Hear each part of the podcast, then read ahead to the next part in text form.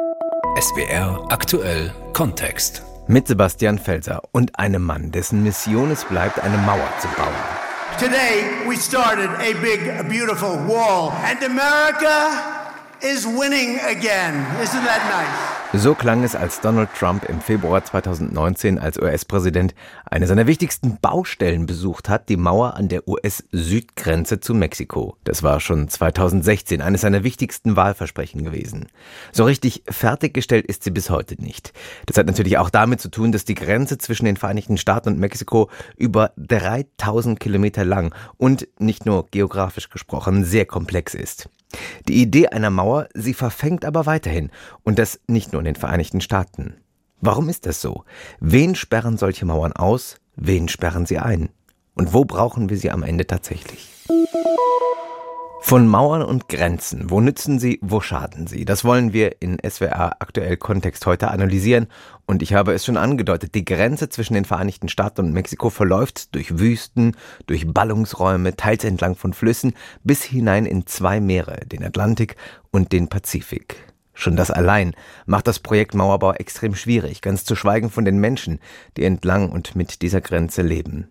Unser Washington-Korrespondent Sebastian Hesse war in Laredo im Süden von Texas, direkt an der Grenze und hat Menschen getroffen, die die Grenze dicht sehen wollen. Menschen wie Sandra Witten. My name is Sandra Witten. I am a Laredo resident. I've been here for, gosh, almost 15 years now. This is my home. This is where I raise my babies. Eine der Rednerinnen ist Sandra Witten. Die 37-Jährige lebt mit ihrer Familie in Laredo und wirbt für einen harten Kurs in der Einwanderungspolitik. Uh, unsere Städte sind überfordert, unsere Landkreise sind überfordert, unsere Wohlfahrtsorganisationen alle überfordert. Das ist so typisch für die Demokraten, ob sie nun fünf Jahre oder 80 Jahre lang regieren. Die sind das Problem. Als Bürgerin von Laredo weiß Sandra nur allzu genau, dass die Einwohner der Grenzstadt nicht angetan waren von der Stimmungsmache gegen Einwanderer während der Trump-Jahre. Don't mess with South Texas. No border wall steht auf Bannern in auffallend vielen Vorgärten in Laredo. Aber wie viele Republikaner hat Sandra verinnerlicht, wie erfolgreich Donald Trump 2016 mit dem angstbesetzten Thema auf Stimmenfang ging. Genüsslich rechnen Republikaner vor, wie dramatisch sich die Lage an der Grenze seit Joe Bidens Amtsantritt zugespitzt habe. Kommt über den Rio Grande, wir haben ein Hotelzimmer für euch vorbereitet. Der Vorsitzende der Republikanischen Partei von Texas, Alan B. West, ist aus Houston zu der Kundgebung in Laredo angereist. Auch der Ex-Offizier und Afroamerikaner wirft der beiden Regierung vor, die Grenze quasi geöffnet zu haben. Veranstaltungen wie diese sind so wichtig, weil wir die Bürger aufrütteln müssen. Ohne Grenzen gibt es keine Nationen mehr. Deshalb sind wir hier, um den Leuten zu sagen, es gibt hier eine Krise, es herrscht Chaos hier. Der republikanische Politiker Alan West, der sich seit dem Entstehen dieser Reportage aus der Politik zurückgezogen hat und jetzt Teil der texanischen Staatsgarde ist, sieht geschlossene Grenzen als Garant für das Bestehen von Nationalstaaten. Wenn wir allerdings in die Geschichte der Vereinigten Staaten und Mexikos zurückgehen, dann zeigt es sich, dass diese Idee geschlossener Grenzen relativ neu ist. General Leonard F. Chapman Jr. war Kommandant der Marines im Vietnamkrieg und später hat Präsident Nixon ihn zum Leiter der Einwanderungsbehörde, die auch für den Grenzschutz zuständig war, berufen. He appointed me Commissioner of Immigration and Naturalization. President Nixon did. And I was then in that capacity for about four years after leaving the Marine Corps. Vier Jahre, so sagt Chapman hier in einer US-Fernsehsendung von 1985 rückblickend, habe er in dieser Position gedient. Vier Jahre, die sehr entscheidend waren, denn Chapman hat seinen Job sehr ernst genommen, berichtet der US-Historiker und Journalist Malcolm Gladwell in seinem Podcast Revisionist History. Sein Vorgänger habe seinen Schreibtisch nie verlassen. Für Chapman aber als Ex-Militär und Marine ist es ein bedeutender Teil guter Führung, sich selbst ein Bild von der Situation vor Ort zu machen. Uh, leadership in the Marine Corps means follow me, means setting the example. Führung im Sinne der Marines bedeutet folgt mir. Es bedeutet ein Vorbild zu sein. Für den Anführer eines Zuges aus Soldaten bedeutet es vorne als erster voranzugehen. Und so ist es, die ganze Hierarchie hindurch bis zur Spitze.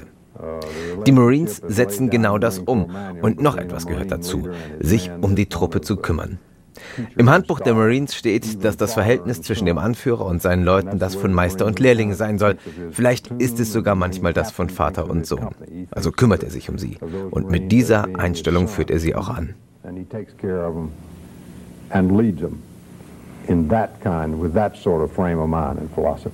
In der Konsequenz soll Chapman in diesen vier Jahren sämtliche Grenzübergänge der Vereinigten Staaten persönlich aufgesucht haben. Dabei hat er vor allem an der Grenze zu Mexiko festgestellt, bis weit in die 60er Jahre hinein gab es kaum wirksame Grenzkontrollen. Menschen aus Mexiko seien in den Süden von Texas gekommen, hätten dort ihre Waren verkauft und seien wieder zurückgegangen. Genauso die Saisonarbeiter. Für eine zeitweise Anstellung über die Grenze in die Vereinigten Staaten spätestens nach sechs Monaten wieder zurück. Denn es war ja jederzeit möglich, die Grenze für die Arbeit wieder zu überqueren, ohne irgendwelche Extrakosten. Dieser Mangel an Kontrolle war für Chapman aber nicht hinnehmbar und so hat er begonnen, die Grenze aufzurüsten. And then we need to beef up the immigration service, the border guards and the inspectors at the ports of entry so they so they have enough force to cope with the floods that are coming in. Wir müssen die Grenzschutzbehörden und alles, was damit zu tun hat, besser ausrüsten, sodass sie die Flut von Leuten überhaupt bewältigen können. Denn die Leute kommen ja nicht nur heimlich nachts, sondern sie kommen auch über die regulären Übergänge mit falschen oder echten Papieren und Touristenvisa, ohne dass sie jemals das Land wieder verlassen. Touristen, die 20 oder 30 Jahre bleiben. Oder sie kommen als Geschäftsleute oder für ein Studium. Unter ausländischen Studierenden, schätzt Chapman, blieben rund 50 Prozent in den Vereinigten Staaten, anstatt, wie er kritisiert, für Fortschritt in den Ländern zu sorgen, aus denen sie gekommen sind. Historiker Gladwell argumentiert, dass Chapman sich dieses Problem selbst geschaffen habe. Durch die Verschärfung von Grenzkontrollen, durch die Aufrüstung der Grenze seien die Kosten für den Grenzübertritt exorbitant gestiegen. Wo Menschen früher nur durch einen Fluss warten mussten und jederzeit mehr oder minder unbehelligt in die eine oder andere Richtung konnten, sind jetzt Barrieren, Zäune, Patrouillen. Der Übertritt ist nur noch mit teuren Schleusern möglich. Das habe aber kaum einen Menschen aufgehalten, in die Vereinigten Staaten zu kommen. Es habe nur dazu geführt, dass alle, die einmal reingekommen sind, unter keinen Umständen nochmals so einen teuren Grenzübertritt wagen würden und deshalb blieben, statt nach getaner Arbeit zurück in Richtung Mexiko zu gehen. Chapman habe, indem er den Preis für den Grenzübertritt so extrem nach oben getrieben habe, das Problem, das er bekämpfen wollte, verschlimmert.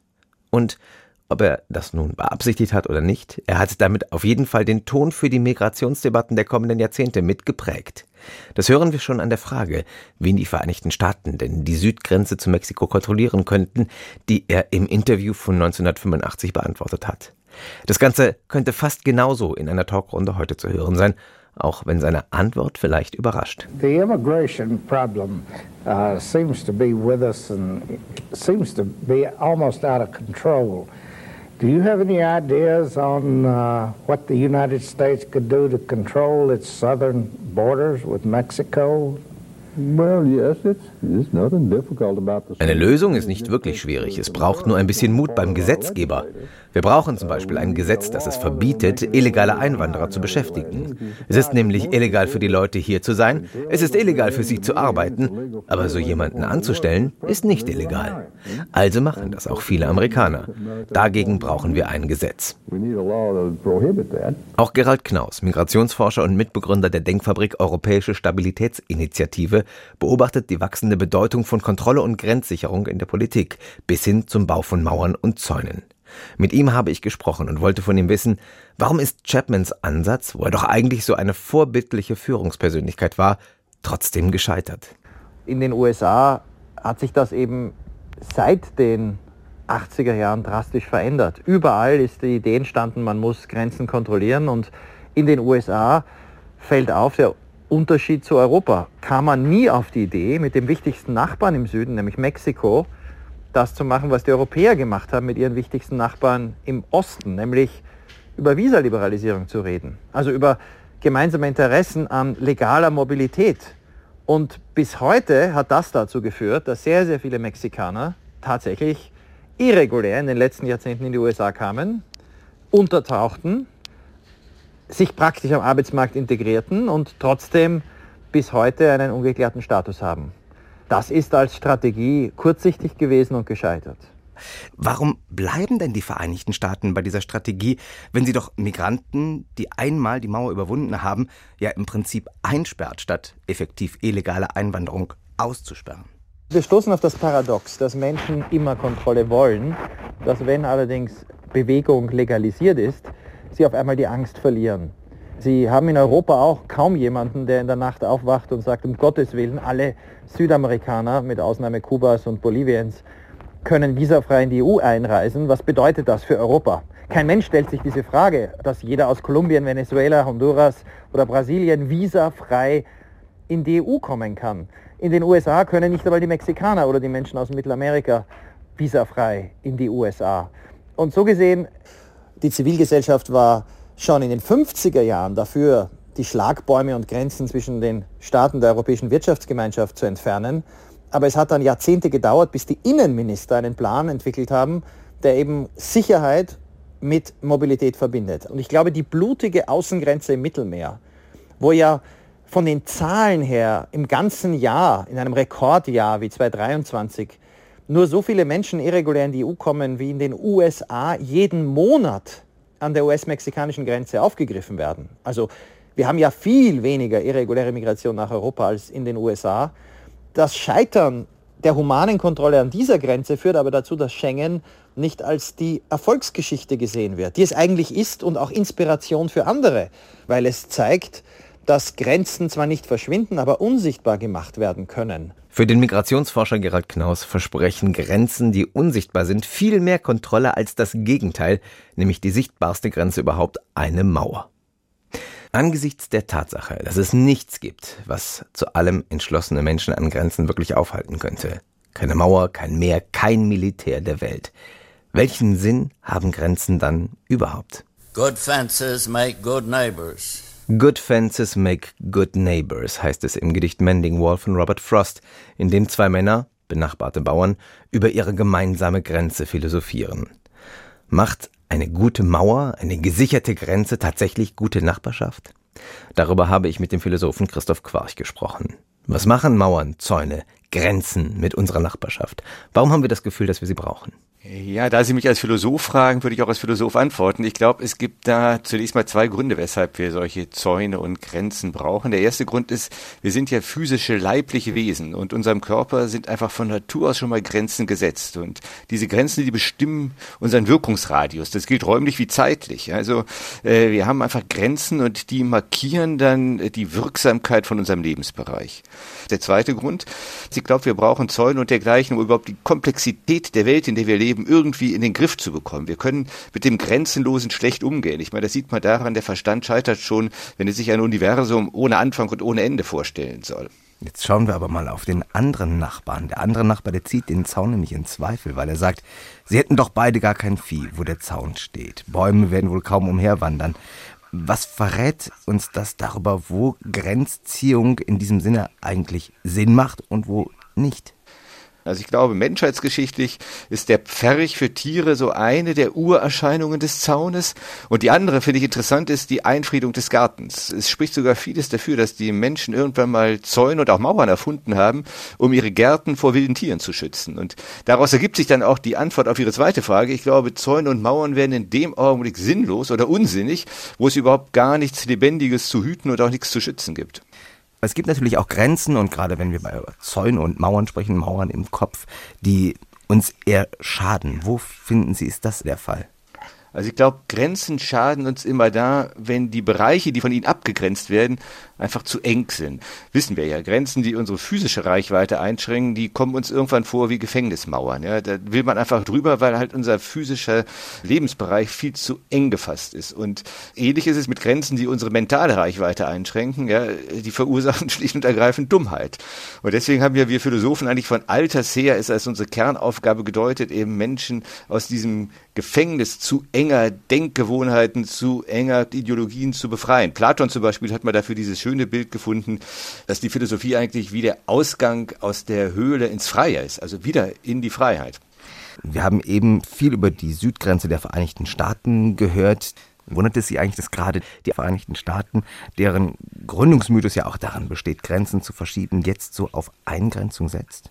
Nee, eigentlich nicht, denn wenn wir das Ganze uns geschichtlich anschauen, dann sieht man, das Erste, was die Siedler taten, die aus Europa nach Amerika kamen, das war, sie haben ihren Claim markiert. Ja, sie haben gesagt, hier ist die Grenze, alles innerhalb dieser Grenze ist meins und alles andere gehört mir nicht. Aber es war eigentlich das Ansinnen, Eigentum zu markieren. Und ich glaube, dieser Aspekt hat sich auch, auch tief in die Mentalität der Vereinigten Staaten eingeschrieben. Und ich glaube, das ist eben genau diese gefährliche Grenze, von der wir schon gesprochen haben. Eben eine Grenze, die nun nichts Lebendiges behütet, sondern das hier ist eine ganz und gar abstrakte Willensbekundung. Ja, das hier soll meins sein.